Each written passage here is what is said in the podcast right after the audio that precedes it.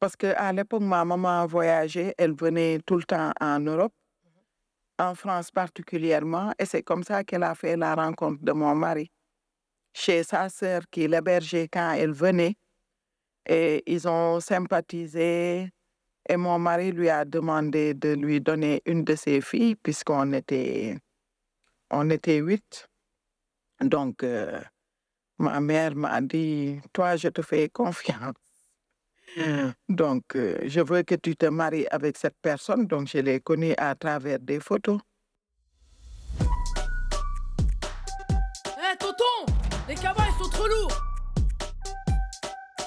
On a peur. Il faut réécrire le meuble d'art, il faut l'appeler ART, parce que c'est un art de meuble d'art.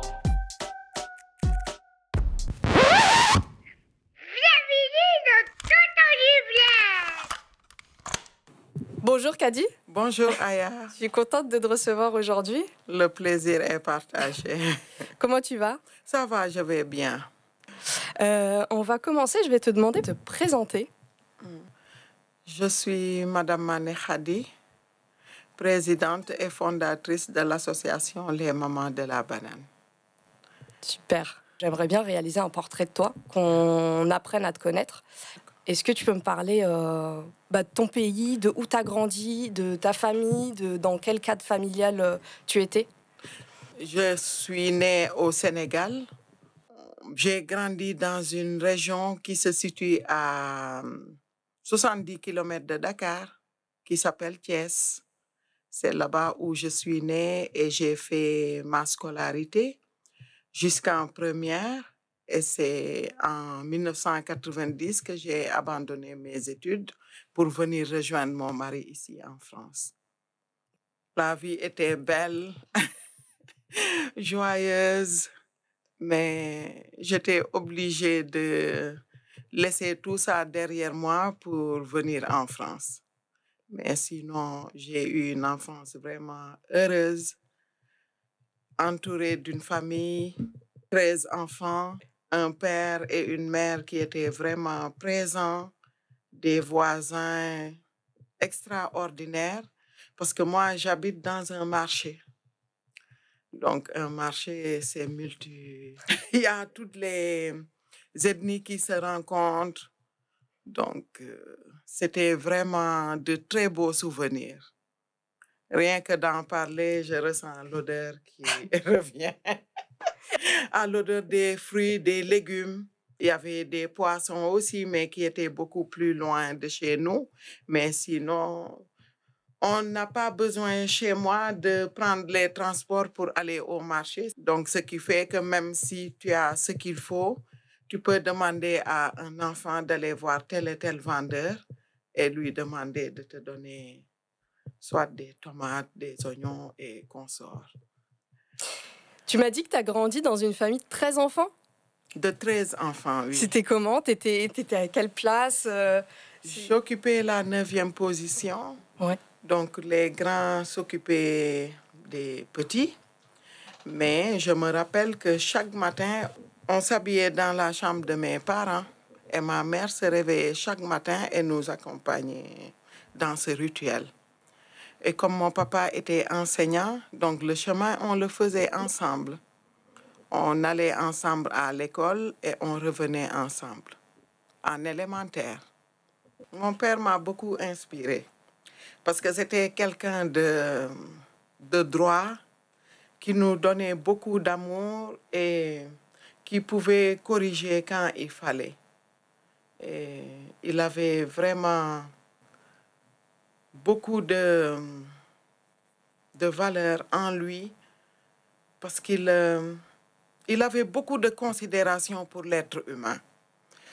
Donc moi, là où j'ai grandi, il n'y a pas de différence. Il n'y a pas de différence. Tout le monde est pareil. Et je pense que ça, c'est ethnique parce que je suis originaire de la Casamance. Et chez nous, il n'y a pas ces barrières de caste comme ça se passe dans beaucoup de d'ethnies au Sénégal. Nous, après, au-dessus de nous, il y a Dieu, le reste, c'est tout le monde est pareil. Donc, mon père m'a beaucoup appris dans ce domaine. Et habitant dans un marché aussi, l'accès était ouvert. Notre porte ne fermait que la nuit et on prenait une grosse pierre qu'on mettait pour entendre le bruit de la personne qui pouvait rentrer dans la nuit. Sinon, il y avait des malades mentaux. Qui, et il y a un jusqu'à aujourd'hui qui vient prendre son bol chez nous. Et même mes enfants l'ont connu et je pense que mes petits-enfants vont le connaître. C'est marrant. Oui. Mm. Et ça fait combien d'années qu'il... euh, Ça fait 33 ans que je suis en France. Je l'ai laissé là-bas, donc euh, ça fait peut-être plus de 40 ans, d'après mes souvenirs, même plus. Et vraiment, il tient. Donc mes fils l'ont connu. Et j'ai un petit-fils qui aura bientôt 3 ans. Il le connaîtra, je pense. Félicitations. Merci beaucoup. Euh, on va parler de, un peu de ton arrivée en France.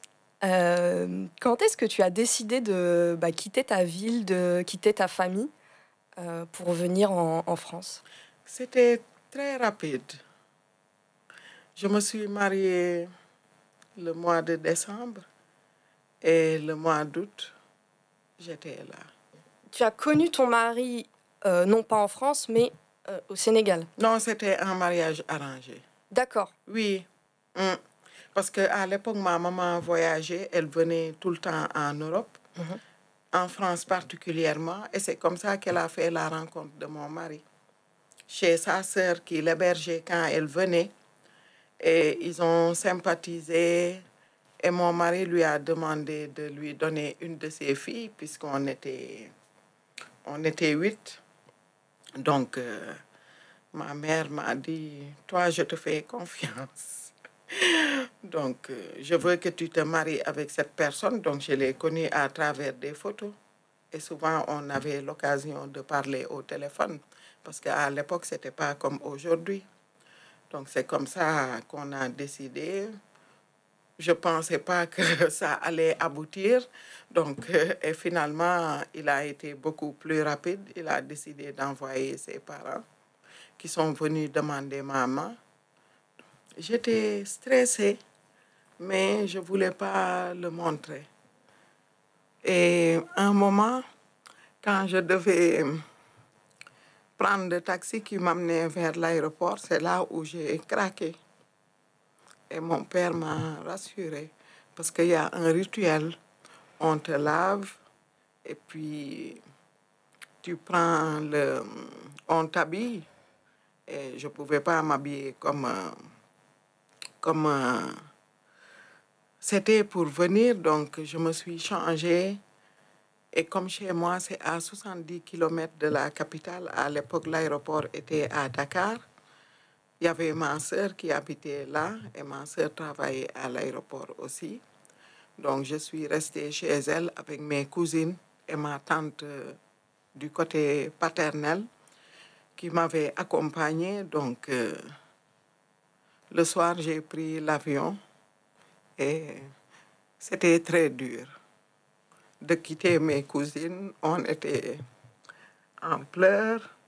C'était, c'était chaud. Si c'est pas indiscret, c'est quoi qui était difficile pour toi? Le fait de se séparer et d'aller quelque part où que je connaissais pas. Et je savais que j'allais être seule. Donc c'était ça qui m'avait beaucoup plus manqué. Parce que chez nous, on était 13. Ma sœur s'était mariée, mais malgré ça, avec les gens qu'on recevait, c'était toujours joyeux. On n'avait pas besoin d'aller ailleurs pour... On était un cocon très soudé, frères et sœurs. Donc on faisait nos fêtes ensemble. Même si ça nous arrivait de sortir le soir, c'était avec nos frères. Donc il y a tout ça, cette cassure de venir se retrouver dans l'inconnu, rejoindre un homme que je n'ai pas choisi. Donc tu te dis, je vais où Et je me suis engagée dans quoi? Donc il y avait tout ça. Parce que quand c'est quelqu'un que tu connais, tu vas te dire, je vais le retrouver. Il y a le plaisir qui est là, l'envie Mais moi, sauf que j'allais vers l'inconnu, donc euh, c'était très dur. Et la rencontre entre, entre toi et ton mari, euh, La première fois, j'ai pris sur moi. Je l'ai aperçu, il était là, avait hâte de me voir. Et quand je l'ai vu, je me suis dit, de toute façon, tu n'as plus le choix. tu es là, donc il faut, il faut franchir le pas. ouais. Oui, et comme mes parents me faisaient confiance, donc je me suis dit, je vais tout faire pour ne pas les décevoir. Donc C'est- il fallait que... c'est un choix euh, que euh, aujourd'hui tu regrettes ou pas du tout? Hmm, je regrette pas parce que j'ai eu trois adorables garçons qui me donnent beaucoup d'amour. Et le père n'est plus là. Ça fait dix ans.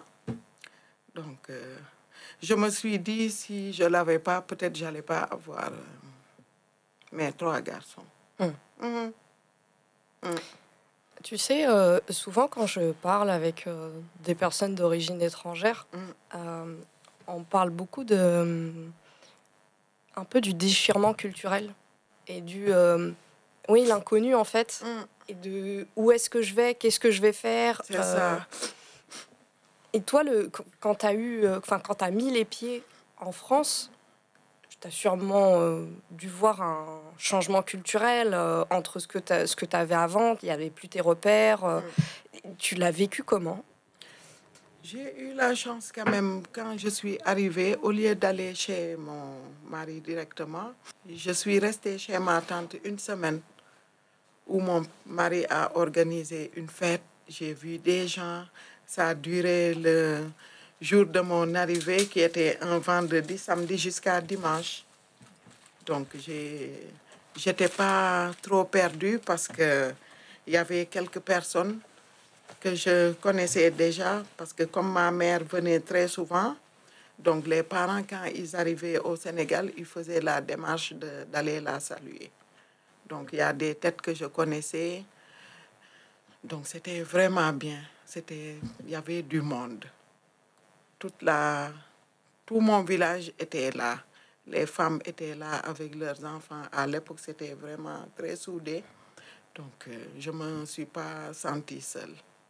Le samedi, on partait au marché parce que j'habitais pas loin de Barbès. J'habitais à Max Dormois. Donc, on allait au marché ensemble. Monsieur qui était là devant et moi qui suivais. Et il me disait, choisis ce que tu veux. Achète ceci, achète cela. Même pour les habits, c'était c'était ça, quoi. Mm. Il te chouchoutait? Il me chouchoutait. Tu as eu de la chance, hein? Si j'ai eu de la chance, sincèrement, j'ai eu de la chance. Donc avant, je m'habillais pas comme ça et quand je suis arrivée la- le premier week-end, il me dit on sort. J'ai pris mon pagne et mon ensemble que j'avais ramené du pays. Il me dit mais non non non, tu peux pas sortir comme ça. Ici c'est pas comme là-bas, sinon tu tu risques de te retrouver très souvent à l'hôpital. Bien que c'était le mois d'août, mais c'était un peu frais pour moi parce que les températures ne sont pas pareilles. Donc, euh, Tu me disais du coup que tu travaillais pas, Mm. Mais le fait de passer du coup ces journées un peu seule, est-ce que le manque de ta famille, il a été beaucoup plus présent? Si c'était très présent, je prenais sur moi la journée et c'est quand la nuit arrive que j'avais du mal à trouver le sommeil et je pensais aux, aux souvenirs, au manque. Mm. C'était très difficile. Parce que quand tu arrives, tu te dis, waouh, je vais être dans un environnement beaucoup plus, plus beau. Ouais. Oui, parce que l'environnement serein, je l'avais, Mhm. mais je me suis dit, j'aurai mon appartement toute seule et je vais gérer. Il y a tout ça qui fait que qu'on est excité. Et tu arrives, la personne ouvre la porte, tu vois le lit, tu rentres, tu regardes, il y avait une petite cuisine, la douche et les toilettes dedans. Je me suis dit, ah, c'est dedans que je vais devoir vivre et avoir mes enfants. C'était le plus dur. le fait de rester dans cet espace clos et qui n'était pas assez grand pour moi. Donc c'était c'était la chose qui m'a le plus choquée. Et euh, comment ça a été euh, bah, justement ton parcours en France euh Quand j'ai eu mon fils et qu'il partait à l'école, j'ai fait la connaissance d'une dame par l'intermédiaire d'une de mes parentes qui travaillait chez des Libanais comme aide à domicile. Donc elle m'a dit, comme je connais beaucoup de gens, on y va ensemble, on travaille et on partageait nos gains. Donc c'était ça mon premier emploi. Et la France que tu as connue à l'époque, c'est la même qu'aujourd'hui? Non, elle est différente. Elle est différente. Elle est différente dans le sens où c'était pour beaucoup, les choses étaient beaucoup plus accessibles. Mais moi, la France que je connais aujourd'hui, où je me sens à ma place, je me sens bien. Donc, il y a quelques... J'ai mis du temps et c'est un parcours.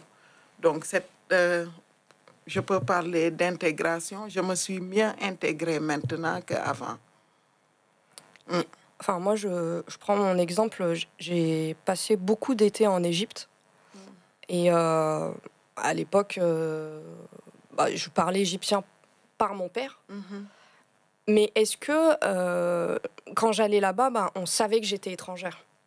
Que j'étais. J'avais un peu l'étiquette de la française. Mhm.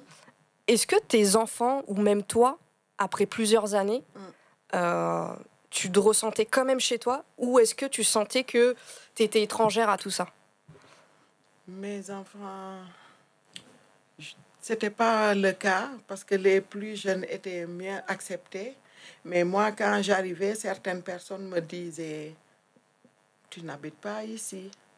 Je leur dis Mais comment ça se fait Ils me disent Si, tu, tu viens d'ailleurs. Et pour prendre un taxi, par exemple, j'étais obligée de demander à ma soeur d'aller marchander. Et moi, je me mettais derrière parce qu'une fois que je disais, Monsieur, en Wolof, ramenez-moi quelque part, ça y est, il me fixait un prix incroyable. Et ça, c'est actuellement, j'ai été a- en 2020 et c'est là où ça m'a marqué. Sinon, avant, je ne ressentais pas les choses comme ça. Je ne sais pas si c'est parce que la vie est dure, mais là, j'ai ressenti beaucoup, beaucoup de changements de comportement des gens déjà de ma famille et des autres. Et ça, ce qui fait que ça a mis une barrière. Et C'est dur si c'est très dur, c'est très dur de se dire, mais on est là, on s'ouvre à eux et ils refusent de nous intégrer comme il faut. Ça, quand les enfants sont petits, on ne le ressent pas. Une fois qu'ils commencent à grandir, il y a, il y a cette barrière et cet écart qui est en train de se creuser et je trouve ça pas sain du tout. Tu penses que c'est de la jalousie? Beaucoup de jalousie. Heureusement, pas de la part de toutes les personnes, mais on le sent venant de, de certaines personnes dans notre, propre, dans notre propre famille.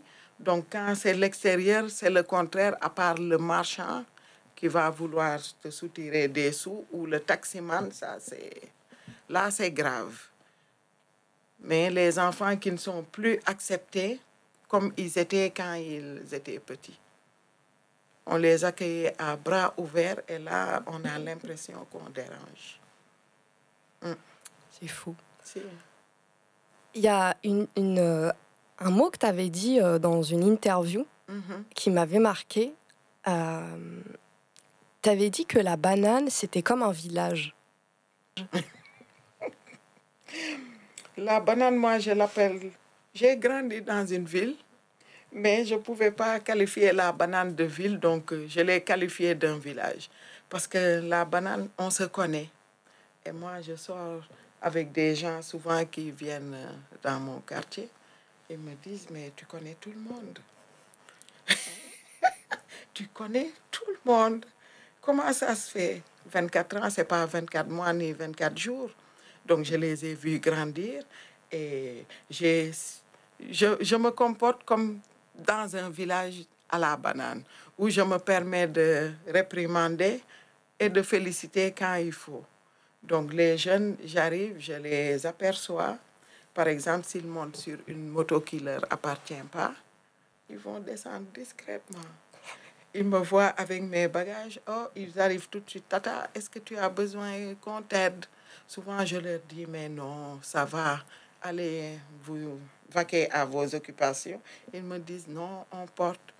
Ils portent mes affaires. Et donc, c'est ça qui fait que je le qualifie dans un village où on cohabite, on se connaît, on se côtoie. Donc, c'est très sympa. Mm. Est-ce que tu peux un peu parler de, de l'environnement, mais aussi de l'ambiance qu'il y a? L'ambiance est très bonne pour moi, mais j'entends beaucoup de peur et d'inquiétude de la part de, des autres, parce que c'est un message qu'ils entendent. La banane était un quartier chaud, donc ils sont restés dans ces idées. Donc souvent, je leur dis, mais ouvrez-vous, allez vers cette jeunesse ou observez-les, vous allez vous rendre compte que ce ne sont que des amours. Donc c'est ça qui, est, qui me dérange le plus, c'est préjugés. Des choses qu'on fixe et les gens se referment dans ça et n'essaient pas de, de s'ouvrir.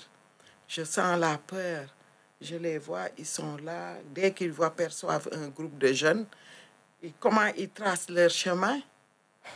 Donc tout ça, ça me... Je me dis peut-être étant noir, ou si j'étais d'origine maghrébine, la même chose n'allait pas, n'allait pas être le cas. Peut-être si j'étais blanche, j'allais avoir peur comme eux. Parce que chacun sait comment les Français ils sont. Hein. On leur dit quelque chose, ça reste dans leur tête et certains d'entre eux n'essaient même pas de, d'analyser, de s'ouvrir et de, de, comprendre. Et moi, je les ai vus grandir, donc ce n'est pas un milieu qui m'effraie. Comment quelqu'un peut habiter là depuis des années et avoir peur de ces jeunes? Donc je leur dis, faites l'effort de réfléchir, de les intégrer dans vos, dans vos neurones et vous allez les voir autrement.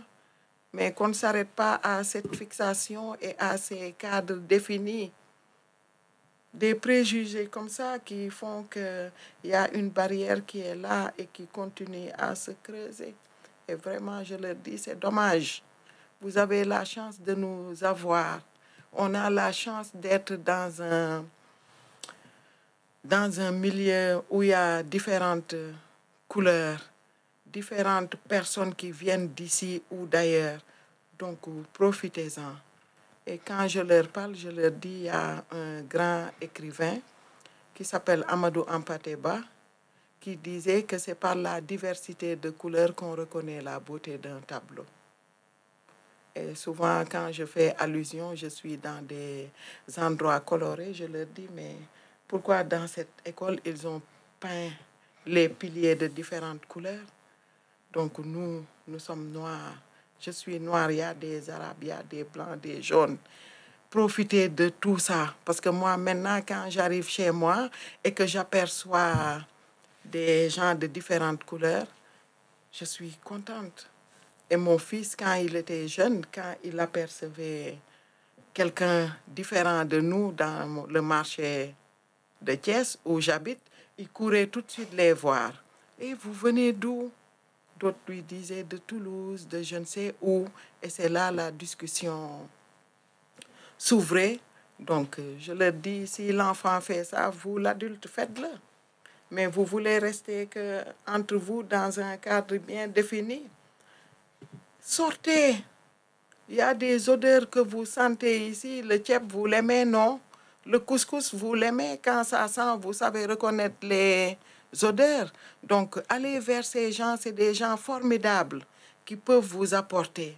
On a tous quelque chose si on, on réunir tout ça, on ne pourra en faire que de très belles choses. Aujourd'hui, toi, tu tu as l'association euh, Les Mamans euh, de la Banane. Mhm. C'est quoi tes, euh, tes objectifs et pourquoi tu luttes aussi au quotidien? Parce que moi, l'association est venue d'un événement.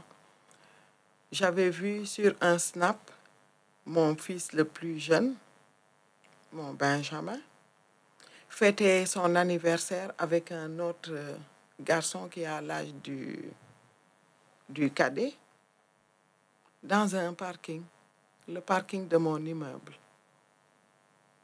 J'ai vu ça, je me suis, ils avaient des bougies et tout. Je me suis dit, les enfants fêtent l'anniversaire dans une cave. C'était, triste pour moi. Et je me suis dit, mais si la cave prend feu, mes enfants vont mourir dedans. Quand je parle de mes enfants, je parle de mes enfants biologiques et des autres hein, qui m'appellent tata, maman, pour d'autres, Madame Manet. Donc je me suis dit, si ça arrive, c'est catastrophique.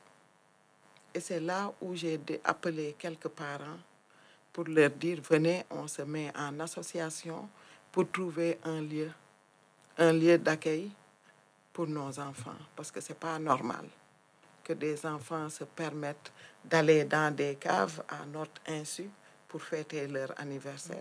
Tu as organisé, euh, de ce que j'ai vu, ta première conférence débat? Où tu as invité des griots? oui, Est-ce que tu peux m'en parler un petit peu? Oui, la Mandier Social Club.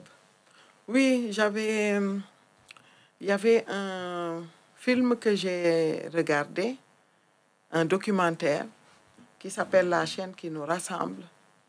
Et le couple que j'ai invité, c'est les parents de Ismaël. Ismaël Diablé Junior, qui a été tué en janvier 2018 sur la rue de la Roquette, dans le parc euh, de la Roquette. Donc j'ai décidé de, convier ses parents à cette soirée pour qu'ils viennent témoigner. Et j'ai invité aussi des griots, parce que chez nous, les griots, c'est eux qui font la transmission des valeurs. Bien que c'est oral, mais c'est très fort. Et quand il y a des conflits, c'est eux qu'on appelait à l'époque jusqu'à aujourd'hui, hein, pour faire la médiation. Parce qu'un griot n'est pas dans le jugement, ni dans ce qui peut détruire, ils sont toujours là pour réparer. Donc j'avais convié ces griots à venir pour parler et leur donner aussi la place qu'ils méritaient parce que c'est très important. Il faut qu'on montre à nos enfants comment ça se passait chez nous. Ça a été euh, vu comment et vécu comment lors de cette conférence euh? Et les jeunes avaient beaucoup apprécié et certains me disaient, on a retenu ce que tel daron avait dit, les deux papas là. Et le témoignage du papa d'Ismaël les avait beaucoup touchés. Et eux, chaque année, ils organisent au mois de septembre une journée pour la vie. Et il y a des centaines et des centaines de jeunes qui y vont. Et dans notre quartier, ils ont organisé. Ils étaient une équipe aussi pour jouer. Donc les jeunes étaient là-bas le matin et ça s'est terminé le soir. Ils ont clôturé par un concert où les jeunes chantaient de différents quartiers. Tu pensais, euh, en créant l'association, que tu allais toucher autant de monde avec euh, cette cause? Non, parce que comme je t'ai dit, le début, c'était le lieu pour les jeunes. Et après, quand j'ai rencontré cette famille, et leur histoire m'a touchée, donc euh, j'ai rajouté les rixes dedans. Parce que les rixes, c'est souvent inconnu. C'est des choses qu'on ne connaît pas. Et je leur dis, n'attendez pas que ça nous touche pour réagir. Ça peut arriver. Ce garçon n'était pas là pour se battre. Il a fini de tourner son clip. Et il a voulu séparer des jeunes qui se battaient Et c'est comme ça qu'il a reçu le coup fatal. Comment ils vont les parents? Les parents, la mère, euh, ça va, mais c'est le papa qui est, qui est très touché. Ah, tu le vois parler aux jeunes, on sent la douleur qui est là. Et il fait tout pour que, qu'il n'y ait pas d'autres Ismaël qui tombent dans ces rixes. Il se bat. Et chaque vendredi soir, il est dans le parc jusqu'à des heures tardives. Sa femme, elle me dit quand je me retourne, je ne le vois pas, je sais qu'il est à la roquette. C'est leur seul enfant? C'était le seul garçon, mais ils avaient deux enfants, une fille et un garçon. Et toi, comment tu arrives à les aider euh, à côté? Je les soutiens en leur rendant toujours hommage, en leur parlant de, de la force qu'ils ont et les encourager à continuer à tenir. Donc, eux, quand ils ont des événements, ils m'invitent. Donc, la mère aime bien que je sois à côté d'elle. Donc, quand elle a des interventions, elle m'invite et on, j'y vais avec elle. Mm. Et pour conclure, j'ai une petite question. Est-ce que si tu aurais un message à nous faire passer, euh, nous en tant que jeunes, Mhm. euh, et si tu fais le bilan en fait euh, de, de ton parcours, Mhm. tu, tu nous transmettrais quoi comme message ou comme conseil? Moi, ce que j'ai à transmettre aux jeunes, c'est de leur dire que leurs parents ont fait un parcours pour venir en France chercher le meilleur. Donc, je leur demande de, de penser beaucoup à leurs parents. Parce que quitter chez toi et venir ici, c'est un long chemin. On a traversé l'océan, même si c'est en avion ou en bateau, je ne sais pas. Pour moi, c'était l'avion, mais c'est un, un sacrifice que nous faisons. Parce que moi, quand on m'a proposé ce mariage, je me suis dit, ah, au moins, je vais offrir à mes enfants un environnement beaucoup plus sécurisé. Et finalement, je me rends compte que ce n'est pas le cas. Donc, je leur demande de faire tout pour éviter surtout de rentrer dans ces conflits qui peuvent détruire des familles. On ne se remet jamais de la mort d'un enfant. Et souvent, quand nous, on repart, c'est dans un cercueil. Et moi, j'aimerais que le jour que, que je vais retourner chez moi, je, je me sens fière de ce que j'ai laissé derrière moi. C'est cette jeunesse, ces enfants, et leur dire que la vie est précieuse, qu'ils profitent de ce qu'ils ont et qu'ils profitent de tout ce qu'il y a autour d'eux pour en faire quelque chose de, de bien. Tu penses que aujourd'hui, nous enfants, on n'en prend pas conscience de tout ça? Ils se rendent pas compte.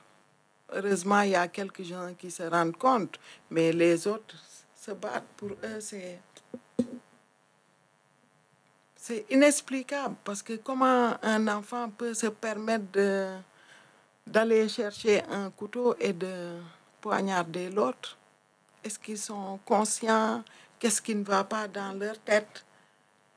Au moment où ils le font, à quoi ils pensent Et ils détruisent non seulement leur famille, mais la famille de l'autre qui n'est plus là. Les parents sont aussi victimes. Ils ne se remettent pas. Parce que moi, ce qui m'a le plus touché dans l'histoire de, de Awa, moi, j'ai perdu ma sœur en 2020. Et depuis ce jour-là, ma mère ne marche plus. Elle m'a dit j'étais dans la salle de bain, je pleurais et quand je me suis levée pour aller dans ma chambre, là, j'ai plus ressenti l'usage de mes jambes. C'est vrai, tu disais, euh, ça m'avait touché euh, dans une interview, tu disais qu'il n'y a, a rien qui qualifie en tant que parent la perte d'un enfant. Il n'y a pas de mot. Il y a, euh, pour un mari, on est veuve. C'est ça. Un enfant est orphelin et Mm. pour un parent, euh, je pense que c'est une douleur qui reste à vif. Euh, ça ne peut jamais guérir parce que la douleur est, est là. Donc moi, cette maman, je la soutiens beaucoup parce que je lui dis comment tu fais pour tenir? Je la regarde, j'ose pas lui demander comment tu fais pour tenir. Et elle est là, elle tient. Donc elle a besoin d'être soutenue. Elle a besoin de, de, d'être reconnue. Donc moi, c'est, comme ça. Je, je, je, je, je l'admire parce que je lui dis, moi, si ça m'arrive, je me jette de, de, je ne sais pas quel état, je vais mourir. Parce que rien que mon enfant qui est malade, c'est la douleur est là. Donc si tu le perds, tu vas être comment? Moi, ma mère, à quel âge? Ma soeur avait quel âge? Elle avait plus de 56 ans. Donc perdre un jeune enfant, si tu es là debout jusqu'à aujourd'hui, c'est vrai, c'est la grâce de Dieu. Mais la douleur, euh, c'est inestimable. On- C'est pas douleur, c'est au-dessus de douleur. Donc, je me bats pour que d'autres mamans ne subissent pas la même chose parce que moi, la perte que ma maman a eue, elle marche plus. Et j'ai connu aussi une maman qui est décédée suite au décès de son enfant. Ça, c'était en 2008. Et là, j'avais essayé de créer une association, je n'ai pas réussi. Et on n'avait pas parlé de ça parce que c'était dans la communauté tamoul et l'enfant est décédé en rentrant à l'hôpital dans le camion des pompiers. Et la mère, quand j'allais la voir souvent, elle me dit, je ne vais pas tenir. Je lui disais, ah, Dieu est grand, tu vas tenir. Et elle n'est plus là. C'est dur. C'est très dur. C'est dur et euh, moi je l'ai vu avec ma mère. Même si les parents se relèvent, Mm. ils sont plus les mêmes. Ils sont différents, merci beaucoup. Ils sont vides. Si, ils sont vides. Oui. Moi, c'est ce que je ressens. Je passe du moment avec Awa, la maman d'Ismaël, mais tout d'un coup, tu la sens comme si elle est dans les nuages. Je l'observe et je dis à ma soeur, regarde là. Elle va te dire, j'arrive, je te donne le paquet de mouchoirs. Elle va poser et courir chercher je ne sais quoi et revenir s'asseoir comme si de rien n'était. Malgré elle est là, elle est debout, mais je sais qu'elle est vide au fond d'elle. Mais son mari l'exprime autrement.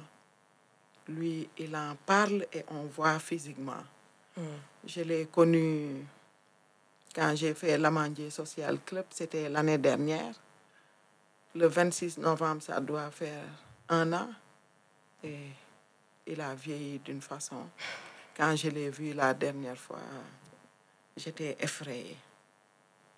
Il a changé. Et il dort pas. Sa femme me dit, il dort pas. La nuit, il est là, je le sens soupirer. Finalement, elle me dit, s'il continue, il faut qu'il retourne vivre en Côte d'Ivoire. Je peux plus. C'est fou. Hum, C'est ça. Donc, c'est des séquelles qui sont irréparables. Et j'espère qu'ils vont réussir à se relever aussi euh, de tout ça. Hum, Oui, avec le temps. Dieu est grand, comme je leur dis. Il est amour, il est miséricorde. Donc, euh, on demande. c'est lui qui peut restaurer. Nous, on peut être que là, aider, soutenir, accompagner, mais le reste, euh, c'est Dieu qui peut faire ce travail. Et qu'est-ce qu'on peut, qu'on peut te souhaiter et qu'est-ce qu'on peut souhaiter à- aux parents de, de Ismaël? Qu'il y ait plus d'Ismaël, qu'aucun enfant ne meure dans de telles conditions et que euh, les gens savent que, comme je leur dis, nous sommes dans un navire. Et il y a un grand homme chez moi qui disait, quand vous voyagez dans une pirogue, priez pour que la pirogue arrive à destination. Parce que quand on voyage, on a notre bagage, on y tient. on tient ça très fort en se disant pourvu que le pirogue, la pirogue ne tanguille pas et que mon bagage tombe dans l'eau. Là, il dit, si la pirogue chavire, non seulement vous allez vous noyer et vos bagages avec. Donc je leur dis, les bagages, ce sont nos enfants. Donc faites très attention, même si on n'a pas d'enfants, ça peut... Quand le bateau chavire, celui qui a un enfant, tu vas te noyer, ton enfant va se noyer et celui qui n'en a pas va se noyer. Parce que l'errance des jeunes, tout ça, c'est des nuisances, ça dérange les voisins. Donc que les voisins ne se disent pas, nous ne sommes pas concernés, nos enfants sont grands, ils sont concernés. Parce que quand les jeunes n'ont pas où aller, ils vont se mettre en bas des immeubles. Et quand il y a une perte, même tu ne connais pas la personne, tu es touché. Nous sommes humains. Toutes les mamans ont l'instinct maternel. Qu'elles atteignent l'âge d'enfer ou pas, c'est comme ça. Elles l'ont. Et l'être humain est comme ça. On va ressentir de la douleur, de la peine pour une perte. Même le, celui que tu ne connais pas, il suffit que moi je passe devant un cimetière, je vois, ou devant une église, le corbillard, ça me, ça me touche. Souvent, il m'arrive de rester là et de pleurer avec les gens. Et après, je repars. C'est des gens que je ne vais plus jamais recroiser dans ma vie. Mais ça me touche. Une perte est toujours douloureuse. Donc, euh, qu'on fasse tout pour que ce navire ne chavire pas. C'est... On va tout faire pour. Merci beaucoup. Merci Kadimane. Merci. Merci pour ton témoignage et puis euh, d'être venu. Merci. Moi, je suis, euh, je suis vraiment ravie de, d'avoir euh, pu en apprendre plus sur ton histoire et sur toi. et j'espère que je vais réussir à, à- à transmettre cette histoire à plein, plein, plein de jeunes et que ça leur éveille leur conscience. Merci beaucoup. J'espère moi aussi. Parce qu'on compte beaucoup sur eux, c'est eux l'avenir de demain.